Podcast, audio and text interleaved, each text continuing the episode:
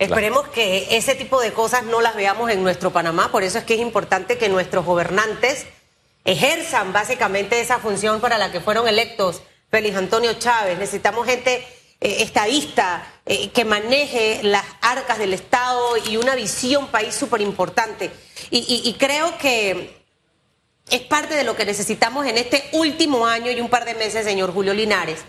Eh, veía el tema de la planilla, veía el tema del crecimiento económico del país y los proyectos importantes para este 2023.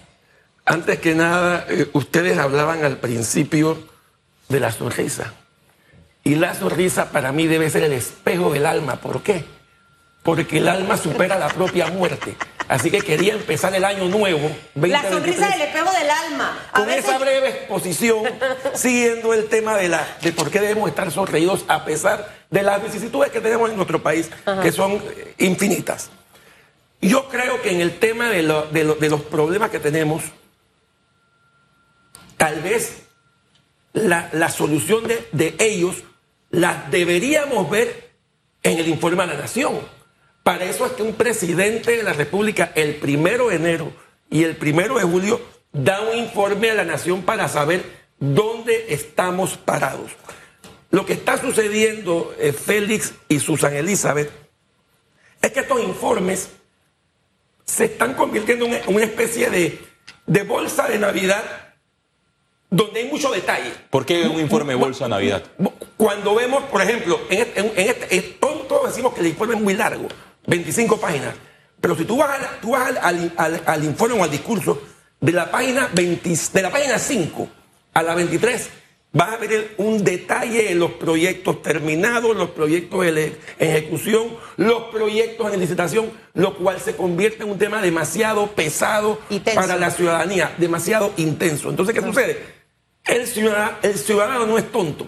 Cuando tú le hablas de tantos millones y sales a la calle y ves las calles destruidas, ves las avenidas y las carreteras destruidas, ves la ciudad de Panamá y San Miguelito llenos de basura, ves que no hay agua, por ejemplo, en Panamá, en Panamá Norte, en, Panamá Oeste, ves además proyectos como por ejemplo que no los, que no los vi en el discurso, el hospital de Metetí en Darín, el hospital de Bugaba en Chiriquí, claro. en la ciudad de Panamá hay, dos, hay, dos proyectos que si bien no son directamente del Ejecutivo, también forman parte del Estado, que son eh, la, cinta norteña y el Parque Norte. Entonces, si nosotros los ciudadanos... Aunque el Parque Norte está abandonado. Es que, por, eso lo menciono. Independientemente que no sea un proyecto del Ejecutivo, forma parte del Estado panameño y el Estado panameño somos todos. Entonces, si nosotros, los que vivimos en el área urbana,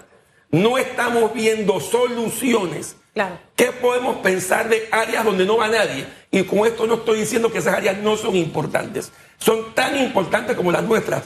Pero, pero, uno, pero no hay confianza. Ahora, hay una desconfianza absoluta con el Ejecutivo. Usted ha tocado un punto importante que, del que no pensaba profundizar. Pero esa confianza, señor Linares, ¿cómo la, la la ganan los gobiernos y cómo el ciudadano logra alcanzarla, con los actos que al final, las acciones de nuestros gobernantes, no solo del presidente, sino de sus ministros, directores. Yo no, yo no entiendo por qué usted ahí tiene todo el discurso impreso. En hojas. Sí, lo traje aquí, lo, traje. o sea, mire, 25 eh, muestra las hojas. O sea, solamente yo de ver esa cantidad de hojas, yo no, yo no, yo en realidad no entiendo por qué a veces los discursos tienen que ser tan extensos. Y lo segundo, nos hemos quedado en el pasado, en discursos extensos, y no hemos introducido a los discursos elementos que puedan captar la atención del, del, ciudadano. Y le explico por qué. Porque no es que yo vaya a decir ahora que todo lo que ha hecho esta administración está mal. Hay cosas que ha hecho esta administración que están bien, proyectos buenos, pero adivine, la manera de leerlo entre 25 páginas se pierden. Entonces nosotros tenemos que encontrar la manera sus estrategas famosos de comunicación. Yo no sé si el protocolo lo permite, pero lo rompo, me salgo de la caja. Ese discurso lo hubiese acompañado con audiovisual, con gráfica, mostrando y pongo lo que se ha hecho y hasta lo que está pendiente. Porque es que tienen el mal concepto que lo que no se ha hecho, eso no lo mencione. No, hay que decir también lo que no se ha hecho. Y ahí viene otra cosa que yo agregaría, señor Linares. En donde he fallado, también lo incluiría en mi discurso. Pero pareciera que políticamente esas cosas no se involucran. Y al final, ¿cómo pretendemos que la ciudadanía tenga confianza? Por eso es que hay mucha gente pesimista, eh, eh, frustrada, negativa, pero es que tampoco las autoridades han contribuido a cambiar ese escenario. Hay temas que me preocupan y que no estaban en el discurso, pero están en la palestra continuamente.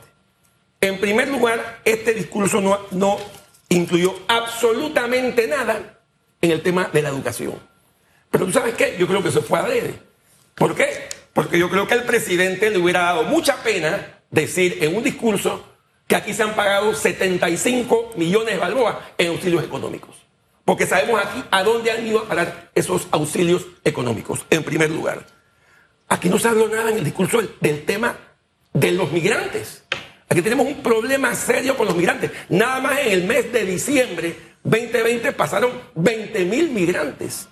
Aquí, no se, aquí, por ejemplo, no se habló absolutamente nada del famoso pacto del bicentenario, que tanto ha costado y que, y que mucha gente del sector privado apoyó. No, se dijo no sabemos en qué ha quedado ese pacto del bicentenario. Hay algo más que a mí me preocupa enormemente el aumento de la deuda en, este, en estos casi cuatro años está en 18 mil millones de balboas. Esos 18 mil millones representan más que el total de los tres últimos quinquenios. Entre Torrijos, Martinelli y Varela, creo que si acaso fueron 16 mil en total. Ya vamos por los 18 mil. Entonces, ¿qué pasa? Estamos buscando excusas. Tú vas a la primera página, tercer párrafo, ya comenzamos a hablar de la pandemia, todavía estamos hablando de los dos huracanes que hubo en Chiriquí hace dos años, ahora el tema de la guerra de Ucrania, y entonces no, no, esa es la falta de confianza. Estamos como que buscando excusas para tapar problemas. Pero eso lo han hecho todas las administraciones. Si yo recuerdo. Pero un mal no justifica otro mal. Obviamente, pero eh, por eso le digo que ya es momento, el próximo presidente o presidenta de este país tiene que cambiar las cosas. Los discursos de Juan Carlos Varela los recuerdo también perfectamente. Entonces, es como que en el discurso hay un Panamá y en la realidad hay otro Panamá. Ahora, dentro de esos retos, porque saben, ya hablar sobre la leche que está requete derramada, de la manera en la que se presentó ese informe al país, ya es una cosa, pero necesitamos seguir andando, señor Linares. O sea, eh, en la Contraloría habla de un informe de una reducción de la planilla estatal, pero hay mucha incertidumbre allá afuera. Eh, la tasa de intereses internacionales va a marcar una pauta en la economía panameña. Las empresas panameñas se han visto afectadas por todo lo que ha pasado y todavía no sienten que hay un plan de reactivación agresivo a la economía. Y no lo dice Susan, lo dicen los propios empresarios aquí que nos visitan. Entonces, esos retos al final eh, rumbo a las elecciones es lo que a mí realmente me preocupa porque muchas decisiones se toman políticamente pensando en el voto de mayo del 2024 y no en el futuro que necesita este país. Si, tú vas al discurso, hay una parte donde habla, es decir, el crecimiento que ha habido en el, en el, comercio, etc. Sin embargo, si nos vamos a las cifras, porque a veces las cifras son muy frías, pero son importantes buscarlas. En el presupuesto del 2022, si nos vamos a, los ingresos del ITBMS, que es directamente el impuesto al consumo, entre lo presupuestado y lo ingresado, hay un déficit de 172.6 millones de balboas. Y si tú incluyes a ese déficit los impuestos indirectos adicionales, como pueden ser el impuesto de introducción o el impuesto a combustibles, el déficit se va a los 225 millones de balboas. O sea, hay un problema y hay un problema que hay que, hay que afrontar. No todo puede ser que, que, que estamos muy bien, sencillamente hay que, hay, tenemos que irnos a los documentos oficiales. Por eso que también la importancia de un presupuesto balanceado. Perdóname, Félix. Sí, a, la data pura y dura. Y usted mencionó, por ejemplo, el tema de la planilla estatal que en efecto se ha elevado un 18 mil... Eh, eh, millones de dólares solamente en la administración del presidente Laurentino Cortizo. La deuda pública. La, deuda, pública, corrijo. 18 mil 18 mil millones de dólares y esta cifra ya está en forma total en por 45 mil total, millones de dólares. En campaña el presidente Laurentino Cortizo eh, criticó a los gobiernos anteriores, específicamente al del señor Martinelli y Varela, por elevar la deuda pública, pero en efecto eh, él una vez llegó al, al poder ha hecho esta mala práctica. Y también usted eh, señaló de que el mandatario excluyó el tema de la educación en su informe, pero me llama la atención que el mandatario le dedicó solamente un párrafo a la crisis de la Caja de Seguro Social, que la Caja de Seguro Social es autónoma. Es más, vean ustedes cómo resuelven el tema de la Caja de Seguro Social con este diálogo y un párrafo al tema Minera Panamá. ¿Usted no le llama la atención? Eh, Totalmente. Es más, vámonos al tema del seguro. Incluso por ahí, en el discurso, sí él dice que él va a respetar la autonomía de la Caja del Seguro Social y va a permitir que, que, esa, que, que esa comisión elabore. La comisión, primero que todavía no ha sido convocada. Si no me equivoco, ayer eh, se le hizo una, entrevista al director del Seguro Social y dijo que ni siquiera hay fecha todavía. El, presidente dice que él no se va a meter ahí, pero ya, había, ya hay una condición. Él dice que no se pueden tocar las medidas paramétricas. Así que para mí eso es una irresponsabilidad. Y si queremos unificar este tema con el, con el de la minera, acordémonos que en marzo del año pasado, cuando todavía no había un acuerdo, o el, presidente había dicho en enero que se había llegado a un convenio con la empresa, dos meses después repartió los panes y los peces. Parte de esos panes, ¿dónde iban? 190 millones a la caja del seguro, al IBM anuales. Para mí eso es populismo y demagogia. Y te voy a decir por qué. El costo mensual de la caja es de 180 millones. Estamos hablando de 2.600 millones al año. ¿Qué son 190 millones al año para eso? Es nada. Pero esos 190 millones sí son importantísimos para el gobierno central. ¿Por qué? Porque con esos 190 millones puede hacer arreglar escuelas, hospitales, incluso dirigidos a personas que no están eh, sujetas a la caja del Seguro Social. Por eso que te digo que para mí eso fue, fue una, una transmisión de parte de él demagógica. Si tú me dices a mí, y no tengo nada que ver con, el tema con, la minera, pero como ciudadano, yo sí creo, por ejemplo, que la minera debe pagar todos los impuestos. Hoy por hoy no paga nada. Es más, la, ley del 63, la ley de minas original, señalaba un 16% de regalías y, y, exigía el pago de todos los impuestos, incluyendo un impuesto especial de minería. Eso en el 97, con el, en el contrato de, la minera, se eliminó todo eso y se, puso un 2%. Un 2%. ¿Por qué? Porque en la dictadura, en el 88, la, la, dictadura bajó las regalías para buscar para buscar inversiones en un Panamá que se Pero es que esas son decisiones que se deben de tomar al inicio de una por administración. Supuesto, por supuesto. O sea, cuando yo llego a una casa, yo la ordeno desde el principio, voy poniendo en orden es que Lo que empieza mal, termina mal. Y no, pero, pero eso no queda allí. En el 2009 se presenta el recurso de inconstitucionalidad contra el contrato ley. ¿Y cuándo se falló? Ocho años después, 2017. Pero espérate, presenta el recurso dilatorio. ¿Cuánto tiempo demoró la Corte para fallarlos? Cuatro años más. ¿Y cuánto tiempo demoró para publicar en un Gaceta Oficial? Seis meses más. Entonces, pareciera que aquí esto es un juego de pelota. Vamos a ver quién puede más, quién puede menos. Además, y te digo una cosa, yo a mí me preocupa un arbitraje y te voy a decir por qué. Cuando la Corte falló el recurso, eh, cuando la Corte falló que el, contrato ley es inconstitucional, el gobierno anterior, no sé si, si, recuerdan, el gobierno anterior dijo que independientemente del fallo, el contrato estaba, estaba, estaba perfecto, estaba bien. Y este gobierno ha dicho lo contrario. Tú ya ves un arbitraje, ¿qué, te van a decir los árbitros? Obviamente, pero... Esta ambivalencia... Hubo hasta una extensión hasta el año 2037. Exacto, o sea, sí, ah, hubo, muchas cosas. Entonces, esa, esas ambivalencias, porque Estado, Estado es uno solo. Los gobiernos representan Estado uno solo. O sea, es que la norma no puede ser en un momento de, un, de, un, de una manera y en otro momento de otra. Entonces, ¿qué es lo que se debe hacer? Que la empresa, hay, sí, hay que exigirle que pague todos los impuestos. Y yo lo que, me, yo, lo que sugeriría en el caso del piso de 375 millones anuales, tal vez ahí se puede negociar algo. Ahí se puede negociar algo en el sentido de que, la, de que, la, empresa tenga algún, alguna posibilidad en caso de que el precio del cobre baje. Por ahí, pero, pero lo que debemos evitar, creo yo, es llegar a un arbitraje. Bueno, por eso es que están en negociación ahorita mismo, ¿no? Así que veremos qué pasa de esa negociación. Eso no, Ahora, eso no, eso no, no, no, no, no somos nosotros lo que vamos a pocos minutos.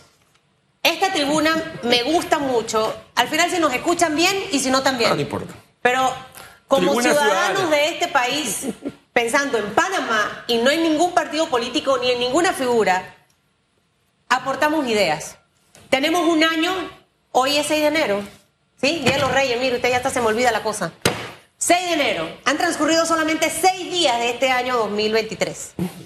Nos quedan todavía muchos días para poder que este país mejore, para poder que ese que me está viendo y escuchando pueda conseguir un trabajo, para que ese que nos está viendo y escuchando le aumenten las horas de trabajo y pueda tener más ingresos en su casa, para que los empresarios no cierren más empresas, para que los empresarios extranjeros no vean a Panamá como un país en el que no puede invertir porque no hay seguridad jurídica. Si tuviésemos que enumerarle al gobierno del señor Laurentino Cortizo, y le voy a poner 10 cosas nada más, y en base a eso quisiera hacer el análisis luego con Jan Ramos, en las que debe concentrarse. Y yo siempre le digo a la gente, arranca el lunes con este plan. Este es tu plan de acción, este es tu plan de trabajo. Por el bien de Panamá. ¿Cuáles serían esas 10 cosas? Haciendo el resumen de las 25 o 26 hojas que tiene el discurso, más los temas que usted mencionó que no estaban dentro de y que son prioridad. ¿Hacia dónde debe enfocarse el gobierno? Yo este que- último año. Yo creo que hay que empezar por el tema de la transparencia. ¿Por qué? La transparencia genera confianza. Ok. La confianza genera inversión, sobre todo inversión extranjera directa. la Fortalecer la, transparencia a nivel gubernamental. así, exacto, Ok. institucional. Número dos, ¿qué sería? La, confia- la confianza que genera esa transparencia y, y- y a su vez la inversión. El problema está, y el problema es que te, te- te tengo que explicar algo. El problema está que el, el gobierno le está poniendo más importancia a la inversión en los, en los, en los gastos corrientes. La inversión tiene que darse en los gastos de capital. Lo, lo que estamos viendo, lo- lo- el- donde supuestamente están cayendo todas estas eh, proyectos de ejecución. Esos, son, esos, esos serían gastos de capital. El problema es que el gasto de, capital está decreciendo. Ok. Está Transparencia. decreciendo. Transparencia, confianza. Luego me voy al tercer punto, que es obviamente fomentar una buena política de inversión, pero centrándome en los gastos capital. Gasto, gasto de capital que es la inversión del Estado en, la, en, en- en- la comunidad. El problema está que, por ejemplo, que, que en el presupuesto de 2023 lo- los gastos corrientes están en 15 mil millones y los gastos de inversión están en 11 mil millones. Siempre el gasto corriente está por arriba. No debería ser así. Porque lo que genera, lo que genera productividad es el gasto de capital, la inversión. Cuarto, ¿qué sería en esa lista? Bueno, ya te dije, ya te dije confianza, te- eh, te- te- institucionalidad. Fortalecer la institucionalidad. ¿Qué es la institucionalidad? Darle, al- darle- darle a la justicia el presupuesto que se merece. Rebajar los gastos de la Asamblea Nacional. Si tú, por ejemplo, si tú sumas los gastos de todo lo que, de los proyectos terminados en la provincia de Panamá, porque me los, me los sumé, están en 160 y pico de billones. Sí, más, la- gast- más nos gastamos en la Asamblea Nacional. Pero la. Asamblea en vez de rebajarlo aumentó. Por Ok, supuesto. Van cinco. Tenemos tema educación, tenemos tema seguro, social, dentro de las prioridades de, de esta Yo- administración. Si, si nos vamos a un tema tangible, un, un tema tangible, yo creo que el, el más grave en este momento es el seguro social. Porque ya el otro año se acaban, la- se acaban las reservas. Pero, lo, pero lo, más, lo más delicado en ese sentido es que pareciera que el Ejecutivo no está haciendo nada. Sencillamente está tirando una pelota a una comisión que está estancada. Ni siquiera hay fecha para convocarla. Eso lo dijo ayer el, el director del Seguro Social. Eh, seguro Social, ¿qué, qué más? ¿Qué más? Educación. Educación. Pero ¿qué hacemos con tantos estudiantes que están ahorita revalidando? Bueno, eh, esta mañana creo que vi una noticia del, del José Dolores Moscote. No sé si la- eh, está prácticamente destruido. No se sabe si va a estar listo a- a- cuando, empiece, eh, cuando empiecen las, las clases. Lo, lo que pasa es que no estamos viendo prioridades. O sea, cuando nosotros vemos un discurso con tanta eje- ejecución que no se ve frente a lo que los- nosotros, los, los ciudadanos que vivimos en, en- en ciudades, si no vemos esa ejecución en, en nuestros barrios, en, en- en nuestra... en- en- Pensamos que es en- mentira, que todo es mentira. Y ahí está lo que es, la de- por eso que colocamos la confianza de segundo lugar, porque donde no hay confianza, no hay productividad, Hoy salió una no hay glosa. inversión. Esa otra palabra importante, productividad. Productividad. Y la productividad no se elabora con, con sistema de vacunación o con subsidios, porque esa es otra. Supuestamente ahora la, el- la reactivación económica depende de dos cosas,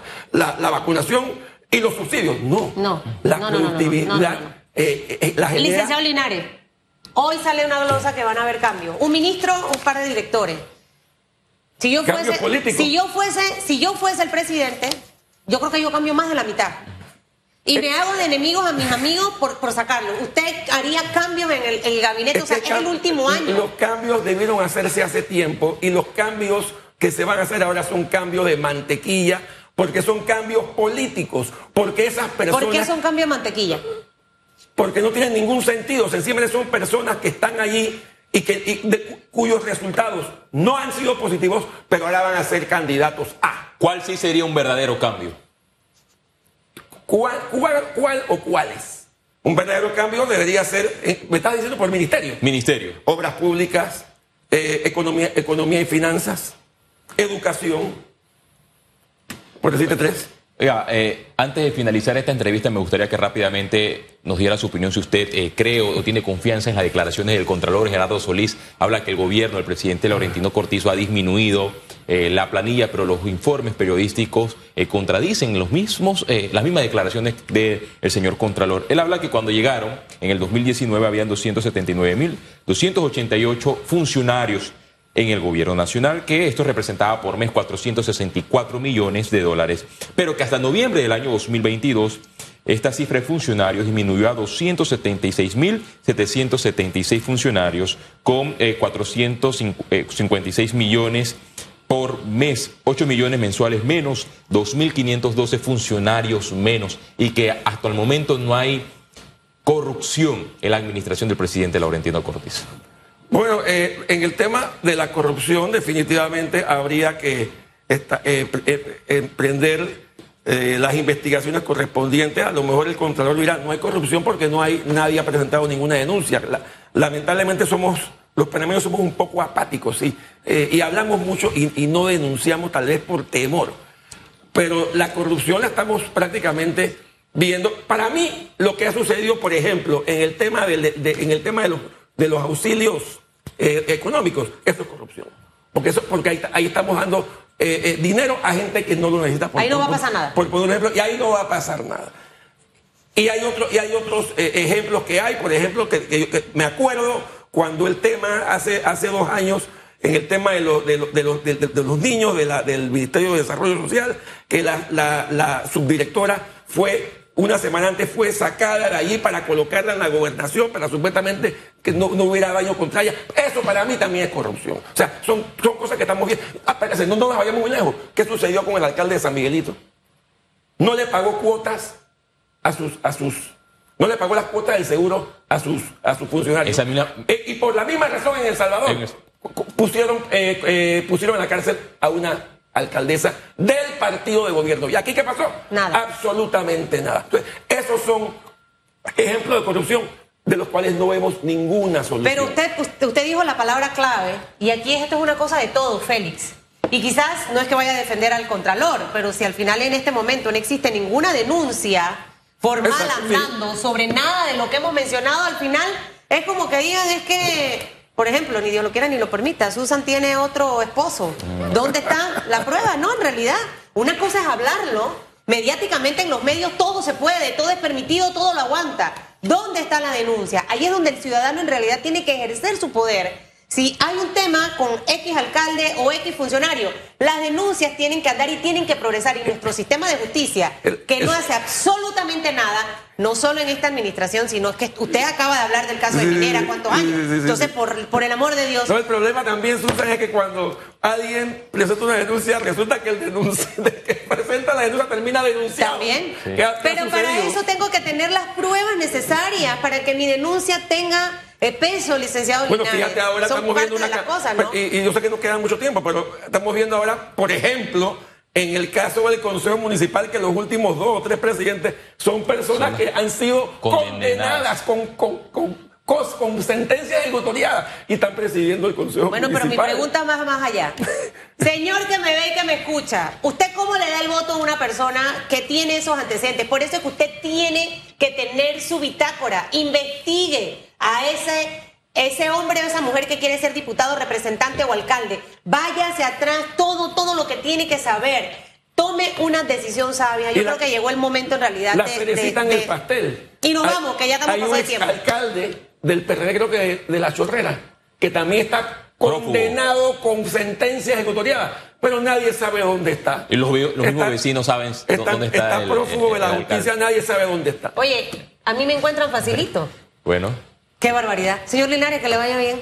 Igualmente, Que feliz sea un buen 2023. año. Vamos a, a- a remar de que nos escucharon allá en el Palacio de las Garzas y van a tomar constructivamente las sugerencias que hemos Oiga. dado esta mañana aquí, que las hacemos con respeto, porque al final lo que Así es, queremos así es. que a Panamá le vaya bien, para que a todos los panameños nos vaya bien. Simplemente eso. That's it. los cambios profundos hay que hacerlo en las elecciones generales. Y los, los mismos panameños fracasan si le dan el espaldarazo a estas mismas figuras de siempre. Susan, y te iba a agregar un comentario, ya que eh, tú eres del distrito de San Miguelito. El alcalde. No, yo no soy de San Miguelito. No eres de San Miguelito No, ya. no. Como me Eh, mudé hace tres años, ah, pasé a las manos macabras. Ah, Ok, Panamá las- Norte, Panamá Norte, corrijo.